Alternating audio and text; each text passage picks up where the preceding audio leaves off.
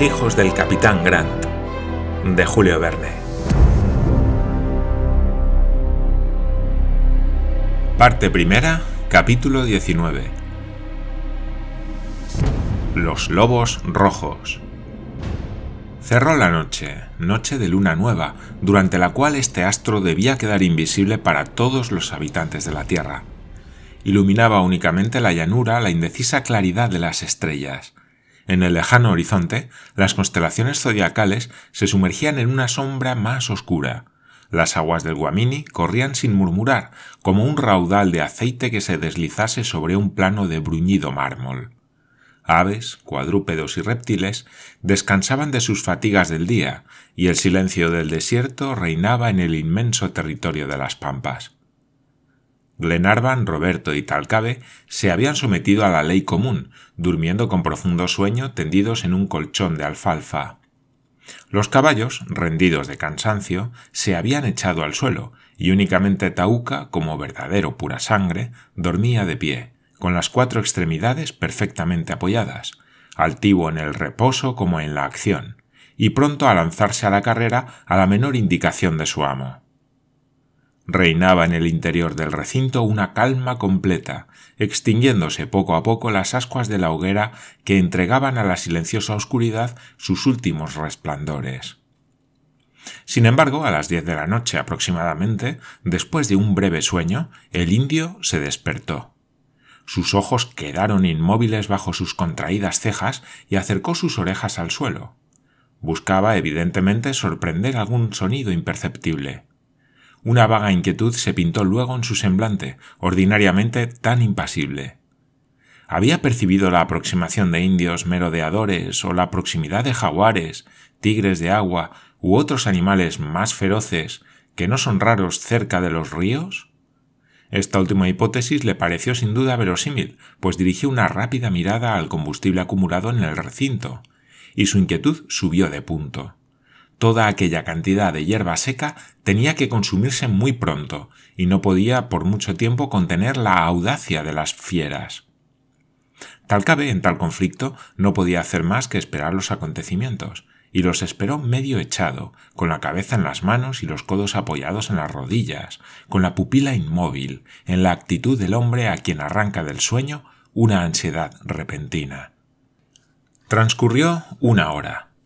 Otro cualquiera que no hubiera sido Talcabe, tranquilizado por el silencio exterior, se hubiera vuelto a echar tranquilamente. Pero donde un extranjero nada ha sospechado, los sentidos sensibilizados y el instinto natural del indio presienten algún peligro próximo. Mientras él escuchaba y vigilaba, Tauca relinchó de una manera sorda, dirigiendo la nariz hacia la entrada de la arramada. El patagón se levantó de un salto. Tauca ha olfateado algún enemigo, se dijo. Salió y examinó atentamente la llanura. El silencio reinaba aún en ella, pero no la tranquilidad. Talcabe entrevió sombras que se movían sin ruido por entre los tallos de Curra Mamel. A trechos centellaban puntos luminosos que se cruzaban en todas direcciones y aparecían y desaparecían sucesivamente se hubiera dicho que eran aquellas luces una danza de fuegos fatuos vagando por el espejo de una laguna inmensa. Un extranjero hubiera tomado sin duda aquellas centellas volantes por luciérnagas que brillaban en medio de la noche en muchos sitios de las pampas. Pero Talcabe no sufría equivocaciones de este género. Sabía con qué enemigos tenía que habérselas. Amartilló su carabina y se puso en observación cerca del recinto. No aguardó mucho tiempo. Un grito extraño, una mezcla de ladridos y aullidos, resonó en las pampas.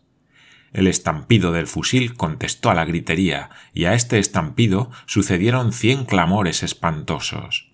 Glenarvan y Roberto se despertaron de pronto y se levantaron. ¿Qué ocurre? preguntó el joven Grant. ¿Son indios? inquirió Glenarvan. No, respondió Talcabe. Son aguarás. Roberto miró a Glenarvan. ¿Aguarás ha dicho? Sí, respondió Glenarvan. Los lobos rojos de las pampas. Cogieron los dos sus armas y se unieron al indio. Este les señaló la llanura, de la cual salía un formidable concierto de aullidos. Roberto dio involuntariamente un paso atrás. ¿Tienes miedo a los lobos, muchacho? le dijo Glenarvan. No, milord, respondió Roberto con voz firme. Además, estando cerca de vos, no temo nada. Tanto mejor, los aguarás son poco temibles y solo me preocupa su número. ¿Qué importa? respondió Roberto. Estamos bien armados. ¡Que vengan! Y serán bien recibidos, exclamó Glenarvan. Glenarvan hablaba de este modo para tranquilizar a Roberto, pero no las tenía todas consigo, viendo desencadenada en la oscuridad de la noche aquella imponente legión de carnívoros. Había centenares de ellos, y tres hombres, por bien armados que estuviesen, no podían luchar con ventaja contra un número tan considerable de enemigos. Cuando el patagón pronunció la palabra aguarás, Glenarvan reconoció en el acto el nombre dado al lobo rojo por los indios de las pampas. Este carnívoro, el Canis jubatus de los naturalistas, es del tamaño de un perro grande y tiene la cabeza de zorra, el pelo de color de canela y una poblada melena negra que arranca a lo largo de todo su espinazo. Es animal astuto y vigoroso, que habita generalmente los sitios pantanosos y persigue a nado a los animales acuáticos. Sale por la noche de la madriguera en que duerme durante el día, y se le teme particularmente en los corrales donde se guarda ganado, porque acosado por el hambre acomete a las reses y causa grandes estragos. El aguara aislado es poco temible, pero cuando se juntan muchos y están hambrientos, dan más que hacer que un jaguar, al que se puede combatir frente a frente.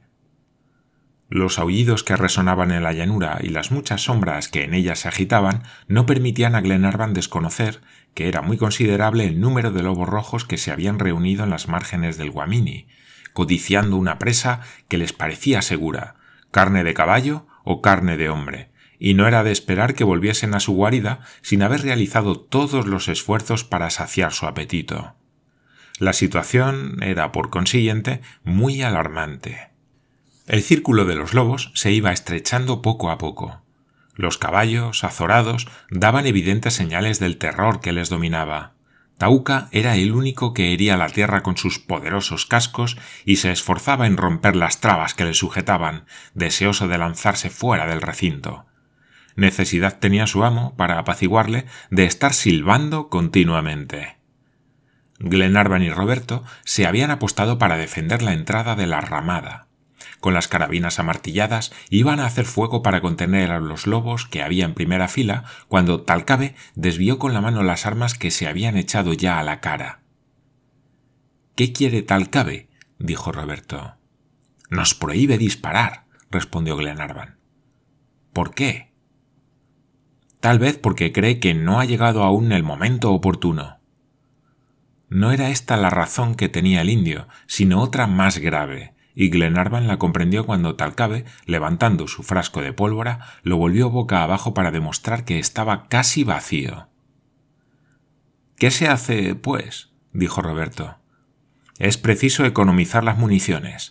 Cara nos ha costado nuestra caza de hoy, pues nos ha dejado casi sin plomo y sin pólvora. Solo nos queda para veinte disparos. Roberto no respondió. ¿No tienes miedo, Roberto? No, milord. Bien, hijo mío. En aquel momento retumbó una nueva detonación. Talcabe acababa de dar su merecido a un agresor que se le subía a las barbas, y los demás lobos que avanzaban en columna cerrada retrocedieron y se replegaron a cien pasos del recinto. A una señal del indio, Glenarvan ocupó el puesto de éste. Talcabe reunió entonces las camas, las hierbas, en una palabra, todas las materias combustibles, las hacinó a la entrada de la ramada y les prendió fuego con un ascua que todavía quedaba en el suelo.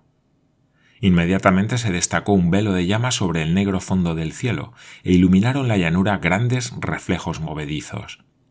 Entonces pudo Glenarvan hacerse completamente cargo del numeroso ejército de animales a que había que oponer resistencia jamás se han visto reunidos tantos ni tan hambrientos lobos.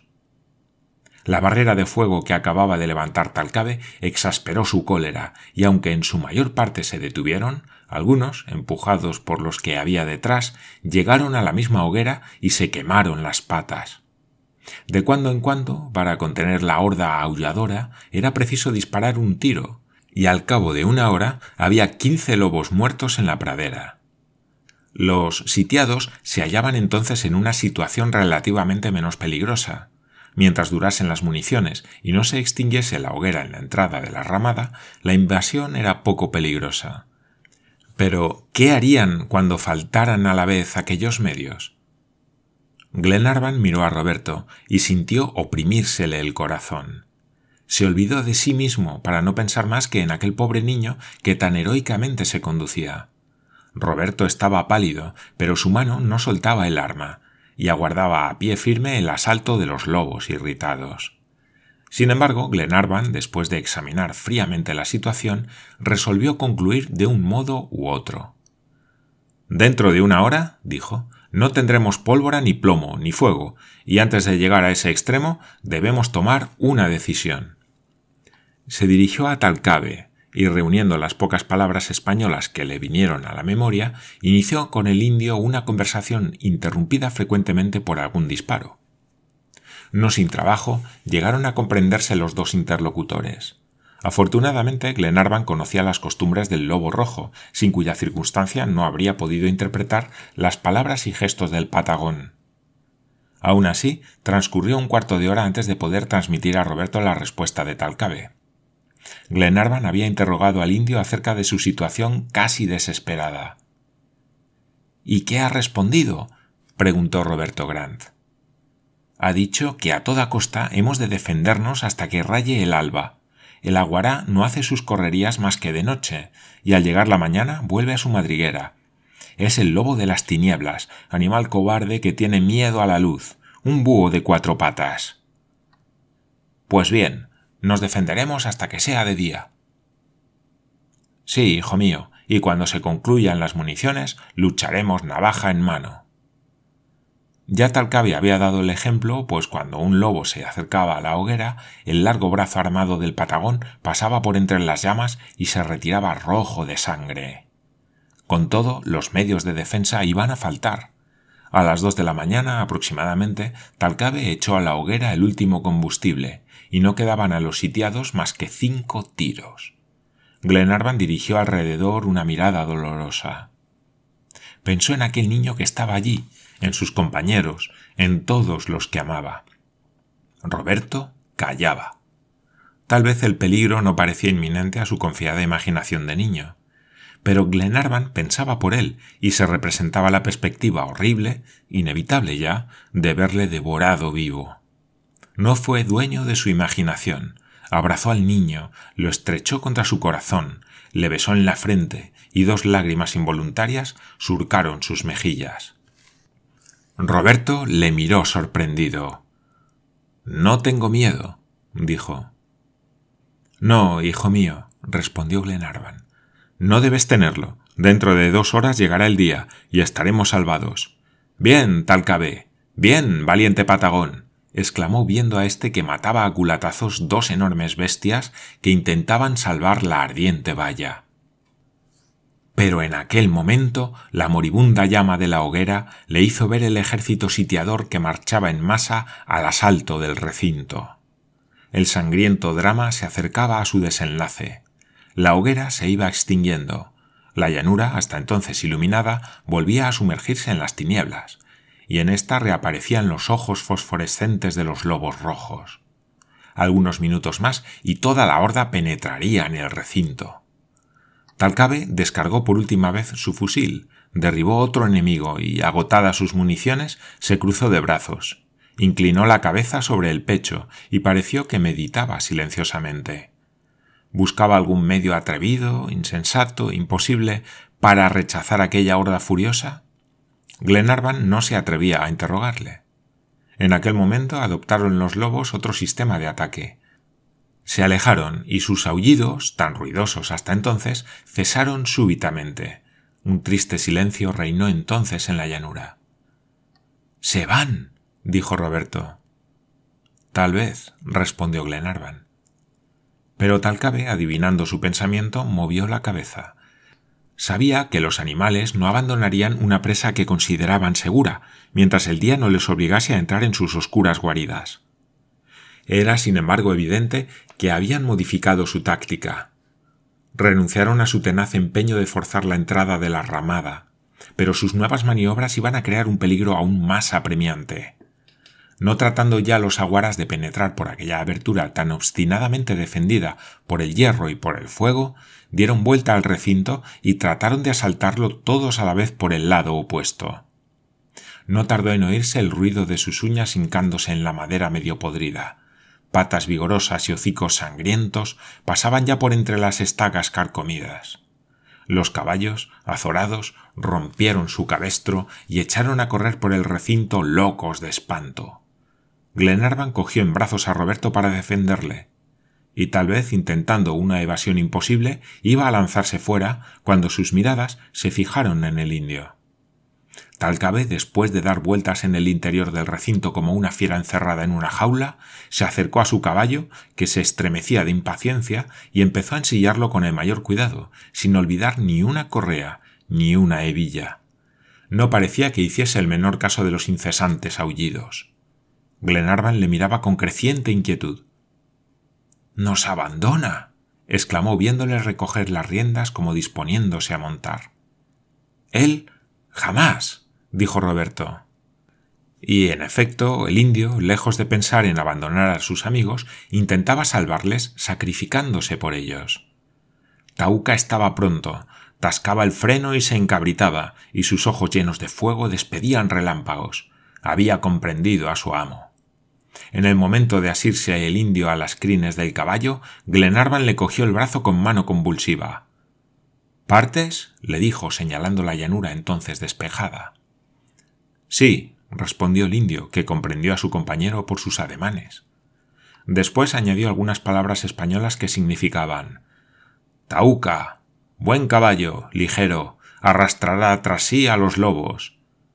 Ah, tal cabe, exclamó Glenarvan.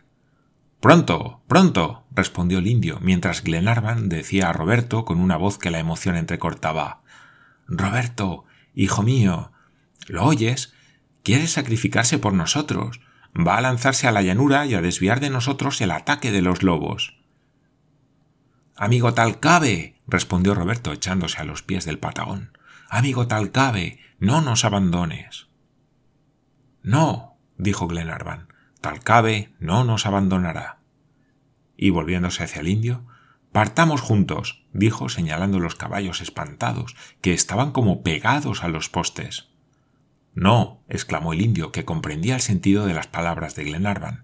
Malas bestias, asustadas. Tauca, buen caballo. Aunque así sea, dijo Glenarvan, Talcabe no te abandonará, Roberto.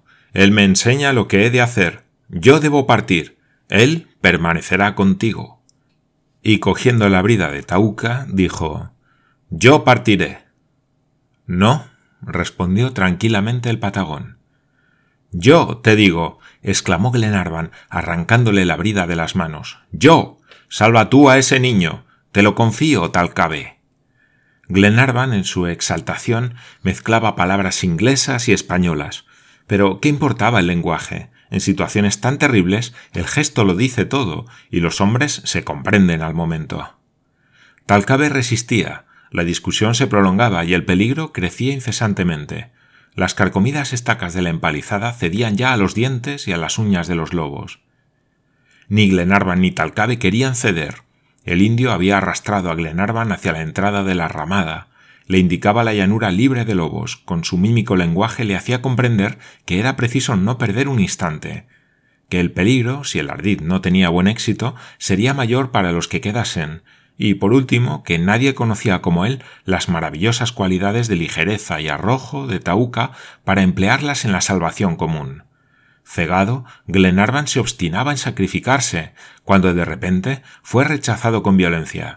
Tauca se encabritó, se levantó de manos y en un impulso súbito saltó la valla de fuego y el montón de cadáveres en tanto que una voz de niño gritaba Dios os salve, milord y Glenarvan y Talcade tuvieron apenas tiempo para ver a Roberto que, fuertemente agarrado a las crines del caballo, desaparecía en las tinieblas.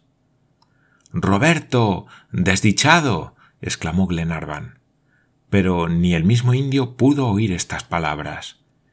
Se oyó el más espantoso coro de aullidos. Los lobos rojos, lanzados en pos del caballo, corrían hacia el oeste con una rapidez fantástica. Talcabe y Glenarvan se precipitaron fuera de la ramada. La llanura había ya recobrado su tranquilidad, y apenas pudieron distinguir una línea movible que ondulaba a lo lejos en las sombras de la noche. Glenarvan cayó al suelo angustiado, desesperado, cruzando las manos. El indio se sonreía con su calma acostumbrada. Tauca, buen caballo, niño valiente, se salvará, repetía con afirmativos movimientos de cabeza. ¿Y si cae? dijo Glenarvan. No caerá. A pesar de la confianza de Talcabe, el pobre Lord pasó el resto de la noche sufriendo las más terribles angustias. Ni siquiera tenía conciencia de la desaparición del peligro habiendo huido los lobos. Quería correr en busca de Roberto, pero el indio le detuvo, haciéndole comprender que los caballos no podrían alcanzarle, que Tauca había probablemente corrido más que sus perseguidores, que no sería fácil encontrarle en las tinieblas y que era preciso aguardar que fuese de día para seguir sus huellas. A las cuatro de la mañana empezó a despuntar el alba. Las brumas condensadas en el horizonte tomaron un tinte sonrosado y un resplandor pálido. Cayó sobre la llanura un rocío cristalino, y el céfiro de la mañana agitó con su primer aliento las crecidas hierbas. Había llegado el momento de partir. En marcha dijo el indio. Glenarvan no respondió, pero montó en el caballo de Roberto. Salieron los dos jinetes galopando hacia el oeste, siguiendo la línea recta que tenían trazada sus compañeros. Así avanzaron durante una hora, buscando a Roberto, cuyo cadáver ensangrentado temían encontrar a cada paso. Glenarvan destrozaba con las espuelas los ijares de su caballo. Al cabo se oyeron algunos disparos que, repetidos con regularidad, parecían ser señales de reconocimiento. Son ellos. exclamó Glenarvan. Talcabe y él espolearon sus caballos para acelerar aún más su marcha y no tardaron en reunirse al destacamento conducido por Paganel. Un grito se escapó del pecho de Glenarvan. Roberto estaba allí, vivo, muy vivo, montando en el soberbio Tauca que relinchó de alegría al ver a su amo. Ah, hijo mío, hijo mío, exclamó Glenarvan con un acento de ternura que no puede expresarse. Y Roberto y él, echando pie a tierra, se precipitaron en brazos uno de otro. Llegó luego al indio el momento de estrechar contra su pecho al denodado hijo del capitán Grant. Vive. vive. exclamaba Glenarvan. Sí, respondió Roberto. Gracias a Tauca. No había el indio esperado las palabras de reconocimiento de Roberto para manifestar el suyo a su caballo, a quien hablaba en aquel momento y abrazaba, como si por las venas del noble animal corriese sangre humana. Después, volviéndose hacia Paganel, le mostró a Roberto. Es un valiente. Y añadió empleando la metáfora india con que se expresa el denuedo. Sus espuelas no han temblado. Sin embargo, Glenarvan decía a Roberto, reconviniéndole al mismo tiempo que le abrazaba ¿Por qué, hijo mío? ¿Por qué no has dejado a Talcabe o a mí intentar el último medio de salvación? Milord, respondió el niño con el acento de la más viva gratitud, ¿no era un deber mío sacrificarme? Talcabe me había salvado ya la vida. Y vos, vos vais a salvarla de mi padre.